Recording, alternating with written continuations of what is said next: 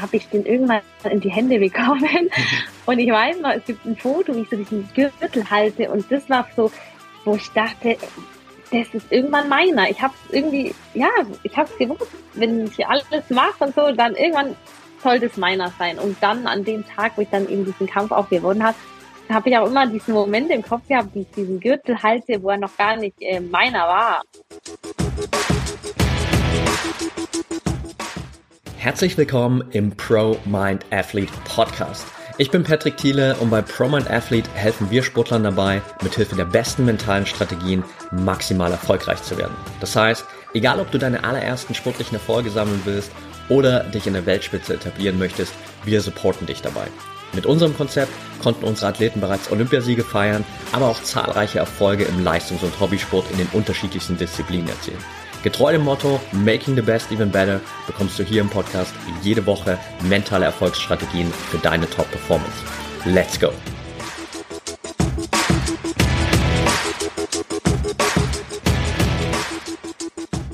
Welcome back hier im Pro Man Athlete Podcast. Heute mal wieder mit einem Interview und zwar mit Tina Ruprecht. Schön, dass du dabei bist, Tina. Hi, ich freue mich sehr, hier zu sein. Ich freue mich mega auf unser Gespräch. Wir haben uns vor, glaube ich, so drei, vier Wochen connected. Äh, ganz ehrlich, weil ich einfach durch, ja, so ein bisschen auch den Hype um deinen Weltmeistertitel im äh, Boxen überhaupt so ein bisschen auf deine Journey aufmerksam geworden bin und mir dann ein bisschen genauer angeschaut habe, was so, ja, die letzten Jahre sportlich so getrieben hast und dachte mir, hey, super spannende Geschichte und da steckt auf jeden Fall eine ganze Menge drin, auch aus mentaler Perspektive weshalb wir heute hier sitzen und das Ganze mal ja so ein bisschen uns detaillierter anschauen wollen, was dich auch dahin gebracht hat, dass du jetzt äh, Weltmeisterin bist, seit Januar im Atomgewicht wieder. Davor warst du ja auch schon Weltmeisterin, kommen wir ja gleich nochmal sicherlich auch dazu in einer anderen Gewichtsklasse. Bevor wir aber über die ganzen WM-Titel sprechen und das, was jetzt vielleicht auch die Leute mitbekommen haben, die sich fürs äh, Boxen im deutschen Bereich interessieren, fürs Profiboxen vor allem auch. Ähm, lass uns mal einen Schritt zurückgehen. Wie bist du eigentlich zum Boxen gekommen, Tina? Ähm, das ähm, ist schon ganz schön lange her, und zwar vor 18 Jahren. Da hat ein äh, Kindheitsfreund von mir, der hat äh, Kickboxen gemacht und ich habe schon immer geliebt, mich zu bewegen und der hat dann irgendwann mal zu mir gesagt, und ich war halt aber nie in irgendeinem Verein und hatte auch keine spezifische Sportart, aber ich dachte mir immer, weil mein Opa, der hat immer Olympia geschaut und das hat mich immer voll fasziniert, so die Sportler, also Leichtathletik hat er immer geguckt. Und dann dachte ich mir als Kind immer, wo geil, ich wäre auch mal gern Sportler irgendwann, aber ich wusste nicht, welche Sportart. Und der hat mich damals dann zum Probetraining ins Kickboxen mitgeschleppt. Mhm. Und dann habe ich da einfach mitgemacht und dann fand ich das einfach mega geil und habe auch äh, sofort gemerkt, okay, das ist voll meins und das liegt mir. Und ähm, ja, von da an habe ich dann eigentlich angefangen, wie eine Verrückte jeden Tag ins Training zu rennen und bin dann aber nach knapp einem Jahr zum klassischen Boxen gewechselt, weil das mir einfach irgendwie besser gelegen hat und auch mehr äh, gefallen und einfach mehr Spaß gemacht hat. Ja, und ähm, dann habe sich das ziemlich schnell bei mir so entwickelt, dass ich eben in dem Sport auch was erreichen will. Ja. Mhm. Also so kam es dazu. Okay, cool. Was würdest du sagen, ist so das, was dich am Boxen besonders begeistert? Hm, Boxen ist ein sehr harter Sport. Also ähm, im Ring, da gibt's halt keine Gnade, aber ich liebe das einfach. Ich liebe so dieses Eins gegen Eins, wirklich, dass man sich im direkten Vergleich misst. Einfach wer halt wer Schläge kriegt, ist der bessere. Und ich liebe das auch, weil es so ehrlich ist. Also du kannst einfach nichts verstecken im Ring. Ich vergleiche das manchmal ein bisschen mit ähm, so Mannschaftssport. Wenn halt heute jetzt nicht so dein Tag ist, dann gibt's halt noch andere, die vielleicht performen und dann kann man immer noch gewinnen. Aber wenn du halt beim Boxen nicht fit bist oder scheiße drauf bist, dann ähm, hilft dir niemand und dann kriegst du halt auf die Fresse. Und man sieht alles im Ring, man sieht alles, ob du noch kannst oder nicht. Und ja, das liebe ich einfach. Und und ich liebe auch, weil ich bin eigentlich ein Mensch, der die Harmonie liebt. Ich mag überhaupt keine Konflikte. Und und aber beim Boxen geht es ja genau darum. Und deswegen ist es auch manchmal so vielleicht auch mein Ventile, wo ich den ganzen Dampf so ablassen kann, weil im Ring ähm, da bin ich einfach anders, da kann ich jemand anders sein und ähm, ja, das fasziniert mich auch so einfach. Mega gut. Wenn du sagst, dass äh, ja dich vor allem so auch natürlich diese Konfrontation fasziniert und äh, mal so einen kompletten Kontrast zu leben zu der eigentlich vielleicht Harmoniebedürftigkeit, die du sonst in anderen Bereichen hast. Fällt es dir dann leicht, auch im Ring in diese Konfliktsituation reinzugehen oder ist das was, was sich für dich einfach entwickelt hat? Nee, es fällt mir komplett leicht. Also so, ähm, und es geht ja schon los vor dem Kampf, wenn du dann so äh, an dem Veranstaltungsort auf deinen Gegnerin äh, triffst und die dann zum ersten Mal siehst, da, da geht ja schon so ein bisschen dieses ähm, Psychospielchen los und ähm, ja, das ist aber halt auch ein Teil davon. Viel ist natürlich auch immer Show und letztendlich ist es auch ganz egal, was nach außen hin geredet und gezeigt wird, weil am Ende zählt nur das, was im Ring passiert. Und da kann der mit der größten Klappe halt als erstes K.O. gehen. Und ähm, ja, und deswegen fällt es mir gar nicht schwer. Sobald ich da oben stehe, ähm, dann bin ich einfach in meinem, in meinem Ding, in meinem Element. Mhm. Du hast vorhin gesagt, dass es relativ schnell ging, dass so, so nach dem Einstieg dann ins Boxen, nach dem Switch vom Kickboxen zum Boxen, wirklich die Ambition entwickelt hast, das Ganze ja wirklich professionell zu machen, beziehungsweise einfach große Ziele in dem Bereich hattest. Wie lange hat es dann gedauert, bis du wirklich das erste Mal so für dich dieses wirkliche Gefühl von Erfolg im Boxsport hattest? Mm, also Gefühl von Erfolg eigentlich schon nach dem ersten Kampf. Einfach, mhm. wenn du da als Sieger halt rausgehst. Es ist schon so die erste Erfahrung, der erste Sieg und das ist ja auch schon ein Erfolg. Und ja, klar, dann ging es halt weiter mit den ersten Meisterschaften, den ersten Titeln und so. Und ähm, aber das baut ja alles aufeinander auf. Also das sind ja Zwischenschritte. Du bist ja nicht von heute auf morgen, keine Ahnung, ähm, Weltmeister, sondern sind ja alles kleine Schritte und so finde ich jeder Schritt ja irgendwo ein Erfolg. Mhm. Oder selbst wenn mal äh, Dinge im Training funktionieren, die du lange geübt hast und die vielleicht äh, nicht so gut geklappt haben und dann im Sparring zum ersten Mal funktionieren und du merkst dann, wow, hey, das klappt und ich kann das umsetzen. Das ist auch schon ein Erfolg, finde ich. Also es ist nicht immer nur der Wettkampf, sondern natürlich auch das tägliche Training. Mhm finde ich super spannend, dass du schon für dich diese Perspektive hast, so vielleicht auch entwickelt hast, weil ich immer wieder gerade auch merke bei vielen Sportlern, dass sie eben genau diese Perspektive für die kleinen Erfolge gar nicht unbedingt haben. So, dass es natürlich immer nur um die großen Erfolge geht. Es geht vielleicht um mhm. ja die einzelnen Kämpfe, die du gewinnst, aber es geht vor allem auch um wirklich Titel, die du gewinnst. Und diese kleinen täglichen Erfolge, die du jetzt gerade auch angesprochen hast, die Umsetzung von irgendwie Übungen dann im Sparring und Sachen, die vorher vielleicht nicht so gut funktioniert haben, dann wirklich besser zu machen. Das geht bei vielen halt wirklich, glaube ich, unter und sorgt dann vielleicht manchmal dafür, dass man gar nicht auch für die wichtigen Events, für die wichtigen Wettkämpfe das nötige Selbstvertrauen hat, weil man diese kleinen Erfolge im Alltag völlig übersprungen hat mhm. und dadurch gar nicht weiß, okay, was habe ich eigentlich gerade in den Wochen, Monaten der Vorbereitung alles verbessert, wie habe ich mich entwickelt und warum ja, kann ich jetzt heute hier mit Selbstvertrauen in den Ring steigen in dem Fall? Absolut, genau. Ja. Du bist ja schon dann relativ relativ früh, je nachdem, wie man das sozusagen äh, betrachtet, Weltmeisterin geworden. Das erste Mal in einer anderen Gewichtsklasse als jetzt 2024 und du warst auch lang Weltmeisterin dann in der anderen Gewichtsklasse. Nimm uns mal kurz gedanklich mit, wie war es für dich, das erste Mal wirklich den WM-Gürtel in der Hand zu halten? Hm, ähm, ja, es war mega einfach, weil das war mein, mein Lebenstraum, ja, und den habe ich mir halt dann an diesem Tag erfüllt. Und ähm, ich muss immer daran denken, weil ähm, es gibt immer so Conventions von, von verschiedenen Weltverbänden, wo du immer als Champ eingeladen wirst. Und ich war mal bei meiner allerersten WBC-Convention, also WBC ist ja der Weltverband, in dem ich dann später Weltmeisterin wurde. Und ich war bei der ersten Convention, die war damals in, ähm, also meine erste Convention in Aserbaidschan, in Baku. Und da war ich aber noch gar nicht Weltmeisterin. Aber ich war trotzdem irgendwie dabei. Und da war, da, da lag dann dieser, da war irgendwo dieser Gürtel halt. Und dann habe ich den irgendwann in die Hände bekommen.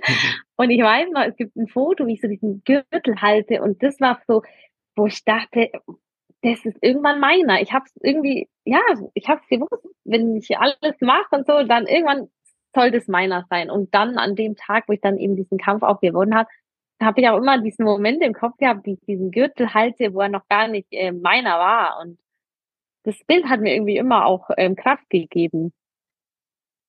Mega gut. Ich ja, kann mir das sehr, sehr gut vorstellen, weil am Ende, ich meine, gerade auch im mentalen Training, wir arbeiten ja auch mit unseren Athleten super viel mit Visualisierungen auf verschiedenen Ebenen. Und mhm. manchmal geht es vielleicht darum, wirklich so Bewegungsabläufe zu visualisieren, aber immer wieder geht es natürlich auch darum, so mal das Bigger Picture zu visualisieren, die großen Ziele zu visualisieren. Und da ist natürlich so eine Ebene, wenn du dich vielleicht irgendwie jetzt zu Hause hinsetzt und dir vorstellst, wie du im Kampf oder nach dem Kampf dann den Gürtel in der Hand hältst und aber noch gar nicht wirklich weißt, okay, wie fühlt sich das eigentlich an?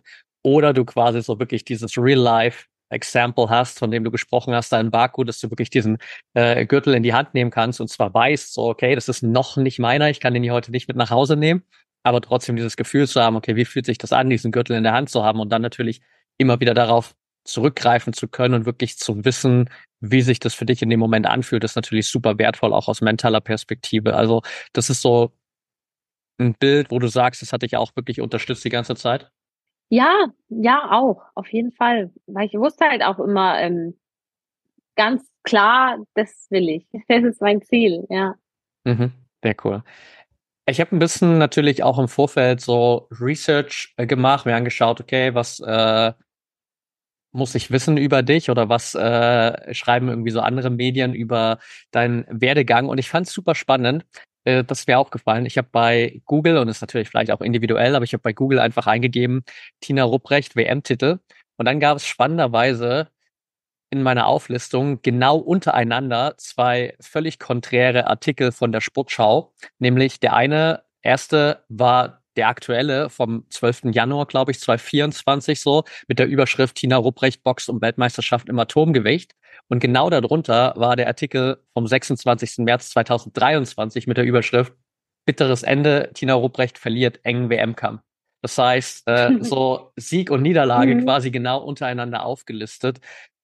Was ist für dich so in diesem einen Jahr passiert, wo du lange Zeit ungeschlagene Weltmeisterin warst, dann den WM-Titel verlierst in der höheren Gewichtsklasse und jetzt nicht ganz ein Jahr später, ungefähr neun Monate später, dann plötzlich in einer anderen Gewichtsklasse wieder Weltmeisterin bist. Was hat das mit dir auch im Kopf gemacht, so dieser ganze Prozess, diese Ups und Downs? Ähm, naja, also ähm, natürlich ähm, war das erstmal für mich schlimm, als ich verloren habe in den USA. War auch meine erste Niederlage im Profibereich.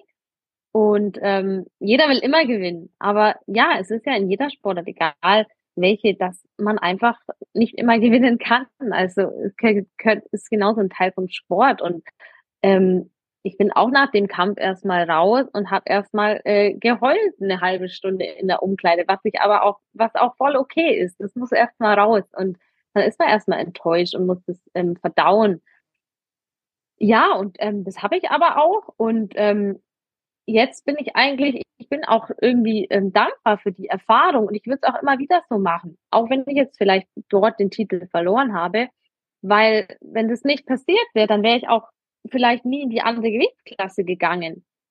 Also man sagt ja immer so schön, wo eine Tür zugeht, öffnet sich vielleicht eine neue. Und ich muss jetzt sagen, ich fühle mich so super wohl in diesem Atomgewicht. Das, das macht mir so Spaß und ähm, und natürlich ist es ähm, mega, dass ich nach der Niederlage sofort wieder eine Chance hatte, um die WM zu boxen. Also muss man auch dazu sagen, das ist jetzt nicht die Regel, dass äh, das so geklappt hat. Normal machst du erstmal ein paar Aufbaukämpfe und dann musst du halt gucken, wie geht jetzt die Reise weiter. Und ähm, dass das dann geklappt hat mit dem WM-Kampf, das war natürlich schon mega.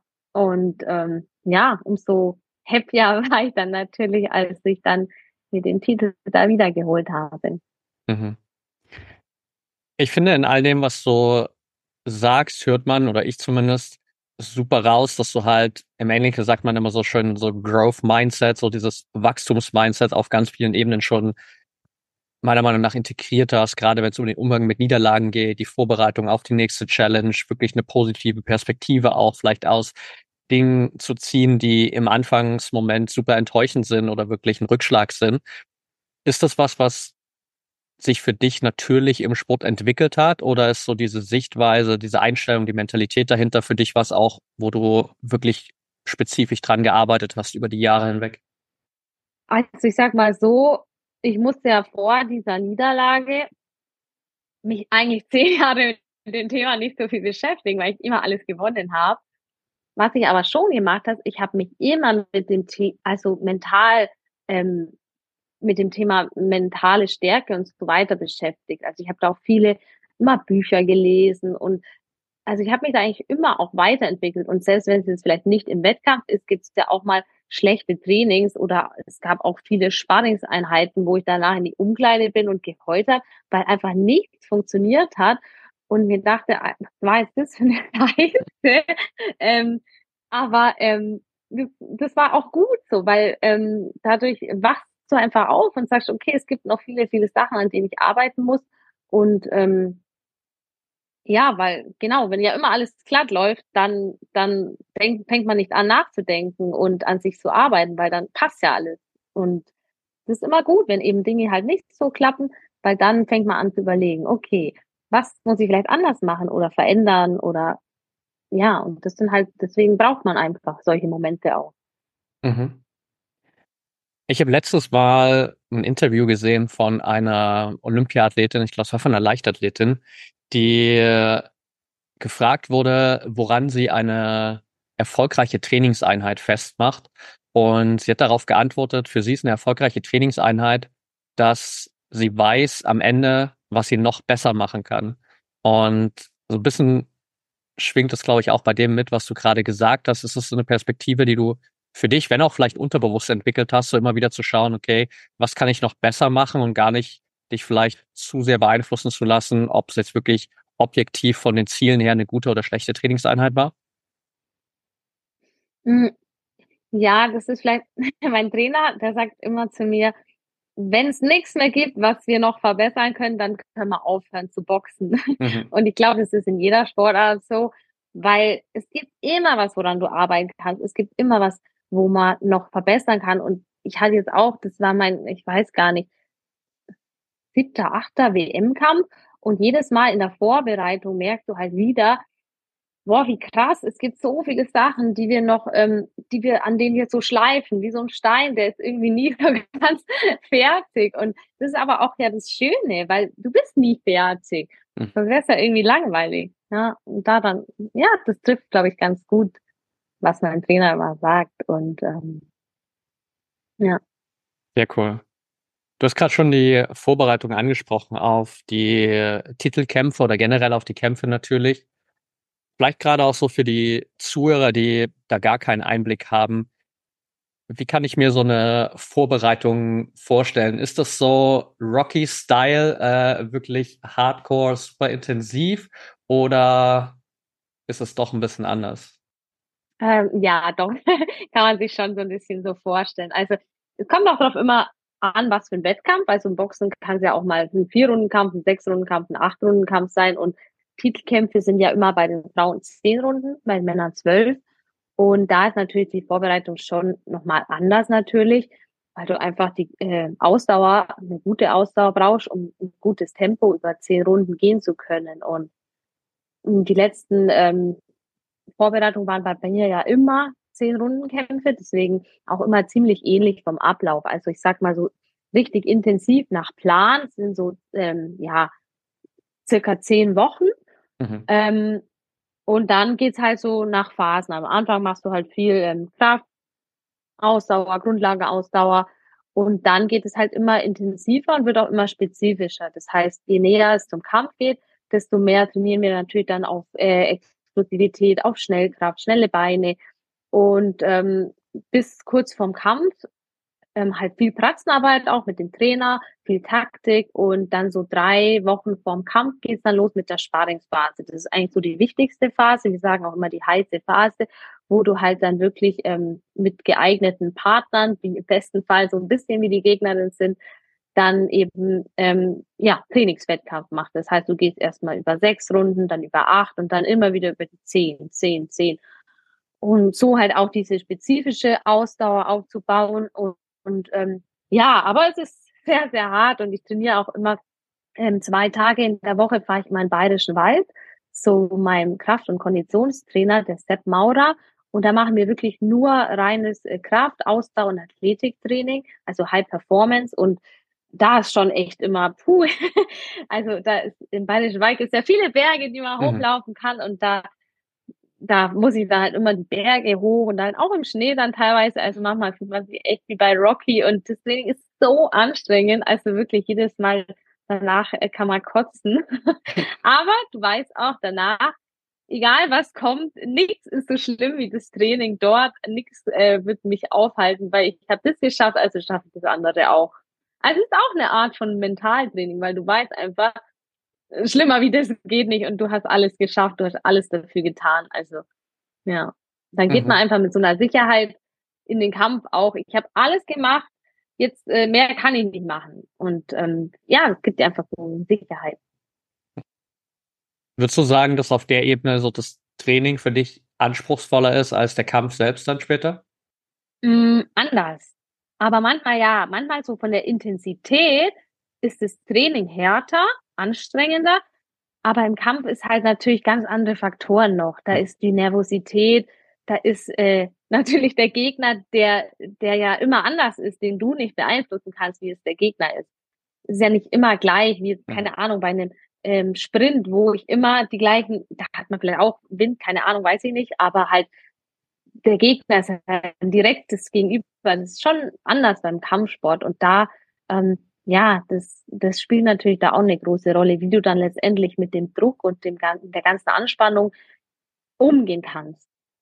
Mhm. Wie gut gelingt es dir gerade in so einer zehn Wochen Vorbereitung, vielleicht jetzt auch spezifisch zum Beispiel bei dem WM-Kampf vom Januar, da auch mental nicht zu sehr abzuschweifen. Also was ich mir vorstellen kann, ist natürlich dann so, je näher du dem Kampf kommst von der Wochenzahl her, dass dann der Kopf natürlich automatisch auch immer mehr sich mit dem Kampf beschäftigt, so wie das sein könnte, potenzielle Ausgänge. Gelingt es dir gut oder eher weniger gut, beziehungsweise musst du da wirklich nachhelfen, so dann auch präsent beim Training zu bleiben und nicht zu sehr abzuschweifen? Hm, das Nee, also das klingt mir sehr gut. Ich habe da eigentlich jetzt nicht so irgendwie Probleme, dass ich mich da jetzt bewusst äh, zurückholen muss, sondern ich bin da echt, ich bin da so fokussiert einfach immer. Und ja, die, so die letzten Wochen vor allem vom Kampf, da gibt's eigentlich ähm, für mich nichts anderes mehr. Also das ist alles wirklich auf den Kampf ausgelegt. Und ähm, man merkt schon auch natürlich, dass die Anspannung langsam kommt. Also je näher es da hingeht, desto ja, desto angespannter ist man auch. Mein Freund merkt das, glaube ich, manchmal auch. Und was natürlich beim Boxen auch dazu kommt, ist ähm, Gewicht machen. Wir müssen ja unser Gewicht bringen einen Tag vorm Kampf und das ähm, da hatte ich nie viel Probleme mit, vor allem in dem Minimumgewicht. Aber jetzt im Atomgewicht musste ich zum ersten Mal, was man eigentlich gar nicht laut sagen darf beim Boxen, aber musste ich zum ersten Mal in meinem Leben ähm, richtig, wirklich Gewicht auch machen, also Gewicht verlieren. Und das ist natürlich schon auch, ähm, man sagt immer mal zwei Kämpfe, der erste Kampf ist die Waage und der zweite dann im Ring. Weil das halt einfach psychisch so anstrengend ist, weil du jedes Gramm, was du isst, alles musst du aufpassen. Und oh, das, da wird man halt einfach auch gereizt, wenn man immer Hunger hat und dann halt trotzdem noch äh, trainieren muss und leisten muss. Das ist sehr anstrengend. Ja. Aber ich habe es äh, gut gehandelt, glaube ich, auch mit der Unterstützung von meinem Trainer natürlich. Und ähm, ja, hat Spaß, trotzdem mega viel Spaß gemacht. Mhm. Jetzt warst du ja gerade im Januar bei dem WM-Kampf eher so ein bisschen vielleicht von außen betrachtet in so einer, ich sag mal, Underdog-Position. Also du hast gegen die amtierende mhm. Weltmeisterin mhm. gekämpft. Das war das erste Mal, dass du um den WM-Titel im Atomgewicht gekämpft hast. Du hast gerade den Switch gemacht in die neue Gewichtsklasse. Deine Gegnerin war zehn Zentimeter größer. Das heißt, ich glaube, so rein objektiv hätte man sagen können, hey, sie ist absolut die Favoritin für den Kampf. Was hat dir geholfen, dann trotzdem mit Selbstvertrauen in diesen WM-Kampf reinzugehen und zu wissen, du kannst sie schlagen? Ähm, das war tatsächlich, ich bin dieses Mal ja als äh, Challenger reingegangen und ich habe mich so gefühlt wie am Anfang von meiner Karriere, wo ich einfach noch gar nichts halt hatte und mir das jetzt wieder alles hart erkämpfen muss. Und ähm, mein Trainer sagt auch immer zu mir, du musst immer die Jägerin bleiben und darfst niemals zur Gejagten werden. Und ja, damit meint er einfach nur die Einstellung halt, mit der du letztendlich in den Kampf gehst. Also gehst jetzt da rein und hast du Angst um deinen Titel, den zu verlieren, dann bist du ja schon die Gejagte. Aber ich bin so richtig als Jägerin rein und einfach hungrig. So, ich will jetzt wieder gewinnen und ich will die jetzt weghauen. Und ich, ich hatte eigentlich die ganze Zeit schon so ein einfach so ein gutes Gefühl, so, dass wenn einfach mein Kopf ganz klar ist, das ist das Wichtigste, dann schlage ich die, egal was kommt, weil ich war so stark drauf und ich wusste, ich, ich mache das heute. Ja. Mhm. Jetzt hattest du ja auch noch die, ja, sagen wir mal, Besonderheit, dass du den Titelkampf in Deutschland bestreiten konntest, in Berlin vor sozusagen zumindest national heimischem Publikum, jetzt nicht irgendwie in der Nähe von, von Augsburg, was vielleicht nochmal irgendwie heimischer für dich gewesen wäre, aber zumindest auf jeden Fall deutsches Publikum. Hat es dazu beigetragen, dass es dir nochmal mehr Sicherheit gegeben hat, weil du wusstest, hey, da sind potenziell einfach viele Leute auf deiner Seite oder ist es eher was, was so die Nervosität nochmal erhöht hat? Um, ähm, das war tatsächlich bei diesem Kampf eine interessante Konstellation, weil beim Boxen ist ja schon immer so, man sagt ja schon immer so ein bisschen Heimvorteil gibt's schon. Nur in diesem Fall war es so, dass meine Gegnerin, die war ja Tschechin und sie war, sie ist unter Vertrag bei einem deutschen Promoter, der mhm. Veranstalter mhm. eben auch dieses Events. Ist sie die Boxerin gewesen. Das heißt, sie war eigentlich sozusagen bei ihrem ähm, Heimpromoter, aber ich war die Deutsche. Okay. Aber nichtsdestotrotz, sie kommt aus Tschechien, Ustina Laben, das ist sehr nah an Berlin. Und sie hatte also zu dem Wettkampfort zweieinhalb Stunden Autofahrt und von uns nach Augsburg, nach Berlin waren es sieben Stunden fast. Okay. Das heißt, auch vom Publikum her ähm, war es jetzt eigentlich nicht so, dass mehr Leute von mir, es war, glaube ich, ziemlich ausgeglichen und ähm, es war ganz interessant so. Also ich würde auch mal sagen, die Halle war jetzt nicht so ähm, gleich von vornherein alle auf meiner Seite, sondern es war sehr geteilt so. Man hat auch immer gehört, die einen schreien für mich, die anderen für sie. Also ja, aber nichtsdestotrotz kenne ich beide Seiten. Also ich kenne sowohl, wenn die Halle, ganze Halle für dich schreit, aber ich kenne es auch jetzt wie in den USA, dass die ganze Halle gegen dich äh, mhm. und dich am Anfang sogar ausbuht. Also ja. Okay, spannend. Jeder, der jetzt schon mal Boxen geschaut hat, weiß natürlich so ein bisschen, okay, wie dann so vielleicht die, die Abläufe sind, gerade auch so vorm Kampf, äh, bei Live-Übertragung. Man sieht ja dann immer auch nochmal irgendwie vielleicht so einen äh, kleinen Einblick in die Kabine, dann der, der Einlauf in den Ring. Was man natürlich nie sieht, ist so, okay, was passiert eigentlich im Kopf der Athleten, Athletinnen in dem Moment? So, von daher, nimm uns mal mit, so gerade die Momente, wenn du wirklich weißt, okay, jetzt äh, geht's raus aus der Kabine in die Halle, in den Ring. Was geht dir dabei durch den Kopf oder wie versuchst du dich vielleicht da wirklich auch nochmal so mental vorzubereiten, dass du wirklich ready bist, wenn du in den Ring steigst? Mhm. mhm. Also am Kampftag selber, der Kampf ist eigentlich, äh, der Tag ist eigentlich immer total ätzend, weil du den ganzen Tag nur rumgammelst und auf den Abend wartest halt. Das heißt, du stehst morgens auf, frühstückst, dann geht man vielleicht eine Runde spazieren, dann äh, legt man sich nochmal hin, dann, ähm, gut, ich persönlich, ich mache dann, ich habe da auch so ein paar meine Übungen, zum Beispiel so Atemübungen und ja, da gehst du halt nochmal im Kopf vielleicht bis sie so den Kampf durch, den Ablauf. Und ähm, ja, dann wartest du nur, dass es halt abends wird. Und ja, sobald du dann auf dem Weg zur Veranstaltung, so dann geht's langsam halt los bei mir mit der Nervosität, dann kommt so das Adrenalin langsam und dann gehst du in die Kabine, ich gehe dann immer kurz in die Halle, check die Halle ab, gucke mir so, ah, die Stimmung, okay, und das passt dann. Und dann gehe ich in meine Umkleide und komme da aber auch nicht mehr raus, weil es gibt auch zum Beispiel jetzt äh, bei dem Kampf, haben mir Leute gesagt, meine Gegnerin, die saß am Anfang noch im Publikum, hat sich die Kämpfe angeschaut. Also das ist einfach Typsache. Und ja, dann ziehst du dich halt um und dann wird man erstmal getaped, also quasi die Bandagen angelegt. Da ist dann auch mhm. immer ein Offizieller vom Weltverband dabei, der das kontrolliert, dass da auch alles mit rechten Dingen zugeht. Und dann, ja, und dann machst du dich warm und dann kommst du halt total in deinen Tunnel. Also dann ist wirklich Adrenalin pur, alles fährt hoch auf 100 Prozent und ähm, ja, du weißt ja dann, um wie viel Uhr quasi du dran bist.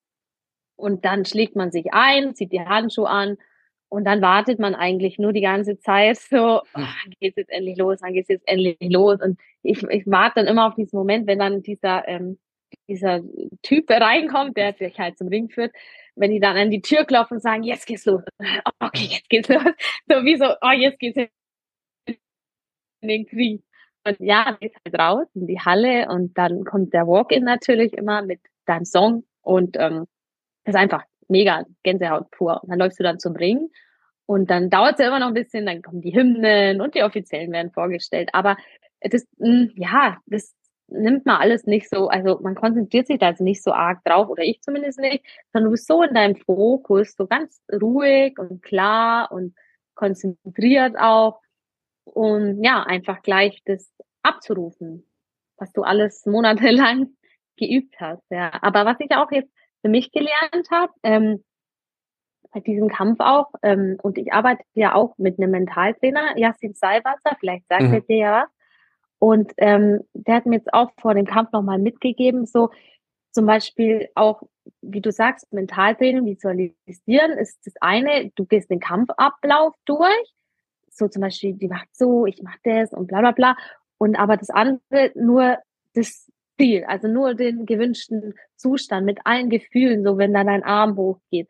Mhm. Und ähm, und das Wichtige ist, ähm, dass man quasi diese Taktik, die du dann vorbereitet hast, dass du das dann irgendwann gut sein lässt und nicht noch dann in der Umkleide, sondern dass du dann sagst, okay, jetzt, das passt, ich lasse es jetzt los und dann einfach nur vertrauen und loslassen. Und, und das habe ich dann gemacht und ich habe dann auch gar nicht mehr über die Taktik nachgedacht. Und dann ähm, kommst du auch in diesen Flow einfach rein, dass du nicht mehr dich verkopft und du bist einfach frei in deinem Kopf und dann fließt alles. Und es hat diesmal so geil funktioniert und das war voll schön. Mega. Ich weiß gar nicht mehr, was du gefragt hast, weil ich verliere mich immer so in der Antwort. Aber das, äh, das war eine, war eine super Antwort, weil es ging ja genauso wirklich um diesen, diesen Einblick mal so, hey, was, was geht dir da durch den Kopf, womit beschäftigst du dich mental, so auch gerade in den letzten Minuten wirklich vor dem Kampf. Und ja, mega schön auf jeden Fall zu hören, dass du da auch so für dich einfach so diesen, diesen Flow genau gefunden hast und auch wirklich da vorm Kampf so ja, in so einen Modus kommst, wo du einfach loslassen kannst und wirklich so in dieses Vertrauen reingehst. Was natürlich alles auch darauf basiert, dass du vorher die ganze Arbeit investiert hast, so die ganzen zehn Wochen, die du vorher äh, da reingesteckt hast an Training, auch dieses Bewusstsein der kleinen Erfolge, über das wir vorhin schon gesprochen haben, so das spielt ja da alles mit rein, dass du überhaupt dann in dem Moment wirklich auch loslassen kannst, sagen kannst, okay, ich habe jetzt dieses Vertrauen, ich weiß, ich kann die schlagen und alles, was ich jetzt tun muss, ist einfach da rauszugehen und ja, präsent zu sein in dem Kampf und einfach in jedem Moment wirklich auch da zu sein. Und das ist, glaube ich, noch so die letzte Frage, die, die ich dazu habe, weil jeder, der schon mal geboxt hat, äh, irgendwie eine Kampfsportart gemacht hat, hat, glaube ich, relativ schnell festgestellt, dass es bedeutend intensiver, als man das von außen wahrnimmt. Ich erinnere mich noch, ich habe immer früher so mit 16, 17, 18, als ich irgendwie die ersten Boxkämpfe damals geschaut habe, dachte ich mir immer so, wow, das sieht eigentlich voll voll easy aus, in Anführungsstrichen so, weil äh, für mich das gar nicht so krass mit Ausdauer zu tun hatte. Aber ich dachte, ja, okay, die tänzeln dann so ein bisschen im Ring, im Ring rum, das kann nicht so krass anstrengend sein. Und als ich dann, glaube ich, so mit 20 das erste Mal beim Kickboxen war und dann auch jetzt zum Beispiel letztes Jahr waren wir in Thailand, da habe ich äh, viele Muay Thai Sessions genommen und da nochmal einfach gemerkt, okay, da ist einfach eine krasse Intensität dahinter, das ist ein ganz anderes Ausdauerlevel auch nochmal, was es dafür braucht. Und natürlich auch eine krasse Beeinflussung dann für die, für den mentalen Fokus. Also merkst du für dich dann schon auch, dass es wirklich so über die Runden hinweg immer sich anders anfühlt oder immer schwieriger, wirklich auch mental präsent zu sein für dich und den Fokus aufrechtzuerhalten? Ich glaube, dass das auch von Kampf zu Kampf vielleicht variiert. Das ist vielleicht auch manchmal ein bisschen tagesformabhängig. Hm, ich habe die Erfahrung gehabt, oft, dass ich ähm, in meinen Kämpfen, wenn die so über zehn Runden gingen, dass ich immer in der Mitte vom Kampf so einen kleinen Durchhänger hatte, so, weiß nicht, wo irgendwie jetzt nicht unbedingt konditionell, aber irgendwie so, wo ich so mal ein bisschen so die Runde auch abgegeben habe. Und es war voll oft so. Und ähm, diesmal aber in diesem Kampf war das gar nicht so. Und ich, hat bestimmt auch vielleicht mit meinen, weil ich wirklich konditionell richtig, richtig mega krass drauf war. Und ähm, ja, aber ehrlich gesagt, so irgendwie die Konzentration oder so so halten, ist mir jetzt noch nie schwer gefallen, so über mhm. die zehn Runden, weil ich einfach das so in dem, in dem Moment bin. Und äh, du kannst, ich weiß nicht, aber du kannst auch gar nicht anders, weil wenn du mal einfach eine Sekunde nicht aufhast, kann halt beim Boxen blöd ausgehen. Mhm. Und ja, aber wie du auch sagst, es ist wirklich wahnsinnig anstrengend und es sieht immer so einfach auch aus von außen, aber es ist echt abartig. ja. Mhm. ja, ich glaube natürlich, wie du gerade gesagt hast, so selbst wenn du mal für eine Sekunde kurz den Fokus verlierst, dann hast du im schlimmsten Fall natürlich relativ schnell den Reminder in Form der Faust deiner Gegnerin im, im Gesicht oder am, am Körper, der dich dann wieder darauf Richtig. hinweist, hey, der fokussier dich weh. mal bitte auf den Kampf. Ja. Sehr cool. Ja, das ist halt das beim Boxen. Wenn ich aufpasst, tut's weh. Mhm. Okay. Wie geht's jetzt für dich weiter? Also du hast jetzt den Weltmeistertitel gewonnen. Wie lang dauert es jetzt für dich, dass du das wirklich, sag ich mal, auch genießen kannst? Und wann gehst du dann vielleicht ein bisschen wieder quasi in die Rolle der Verteidigerin, diesmal dann nicht die Challengerin, sondern die Verteidigerin, wenn es darum geht, den, den Titel zu verteidigen? Ähm, ich genieße immer noch. also ich bin äh, echt, ich bin immer noch so, uh, yeah, alles cool. Aber ich bin auch schon wieder im Training natürlich. Ich kann auch gar nicht ohne, weil du bist ja, dein Körper ist es gewohnt und ähm, ja, also mein Wunsch wäre schon so vorm Sommer so irgendwie noch, noch mal zu boxen. Ähm, das liegt natürlich dann auch immer so ein bisschen in der Hand vom Management, die dann das, äh, die Kämpfe quasi abchecken.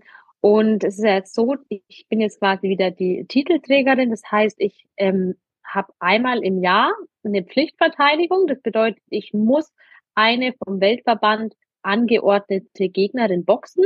Wenn mhm. ich das nicht tue, dann wird mir der Titel anerkannt.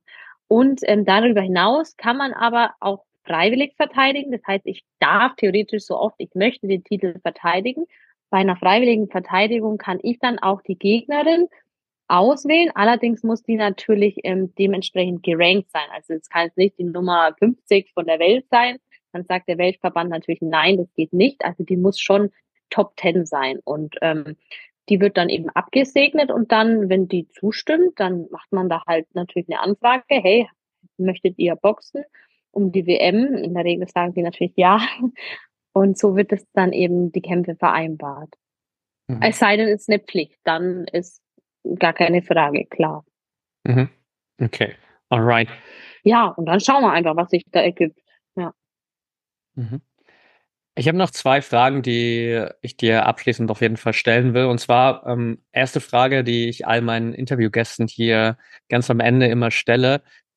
Wir haben vorhin schon ein kleines bisschen darüber gesprochen, weil im Sport dreht sich natürlich am Ende gerade im Profibereich, im Leistungssport trotzdem alles um Erfolge. So, das heißt, am Ende wirst du immer anhand deiner Erfolge gemessen, zumindest von außen her. Und trotzdem bedeutet Erfolg natürlich individuell für jeden was anderes. Was bedeutet Erfolg für dich, Tina? Für mich ist es einfach, ähm, dass ich jeden Morgen aufstehe und weiß, warum ich das mache.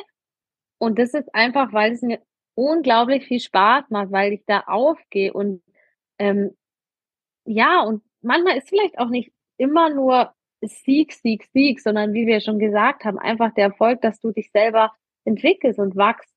Und solange da auch die Freude eben dabei ist, ist es mir persönlich immer am allerwichtigsten, dass es mir Spaß macht. Und ähm, ich sage auch mal, wenn der Tag kommt, an dem ich ins Training gehe und denke mir jedes Mal, boah, kein Bock auf Training, dann muss man halt aufhören, weil dann ist der Punkt, okay, ist jetzt gut, vielleicht eine Zeit für was anderes. Und ja, das ist so für mich ähm, mein Erfolg, dass ich jeden Tag zum einen mich selber weiterentwickle und das Ganze mit Freude mache. Mhm. Danke dir fürs Teilen. Und deswegen, was auch immer schön ist, ja, genau, was auch immer schön ist, ähm, der Weg ist das Ziel. Der Spruch ist so alt, aber der ist einfach 100% absolut der beste Spruch, weil es darum geht so. Es geht nicht immer nur, was am Ende rauskommt, sondern all die Jahre, was du gemacht hast, was das für einen Sinn für dich hatte. Und was am Ende rauskommt, ja, ist halt so oder so. Aber letztendlich zählt ja der Weg. Sehr schön. Last but not least, Tina, für all diejenigen, die nach dem Interview hier gerne deinen Weg noch ein bisschen weiter verfolgen wollen, mitbekommen wollen, wann gibt es den nächsten WN-Kampf? Was ist der beste Kanal, um da einfach up-to-date zu sein bei dir? Instagram? Ja, genau. Auf Instagram, da halte ich immer alles auf dem Laufenden, auch bezüglich der nächsten Kämpfe und so weiter. Tina Rupprecht heiße ich da einfach zusammengeschrieben. Und da gibt es immer alle News zu den Kämpfen. Ja. Sehr cool. Dann packe ich das auf jeden Fall auch mit Und auf meiner Homepage auch. okay, dann packe ich das auf jeden Fall in die, in die Show Notes. Und ja, danke dir einfach, dass du heute dabei warst. Danke für deine Zeit und danke auch für die, für die Offenheit und natürlich alles Gute für deinen weiteren Weg und die, die nächste Titelverteidigung dann. Ich danke dir, Patrick. Hat mir sehr, sehr viel Spaß gemacht.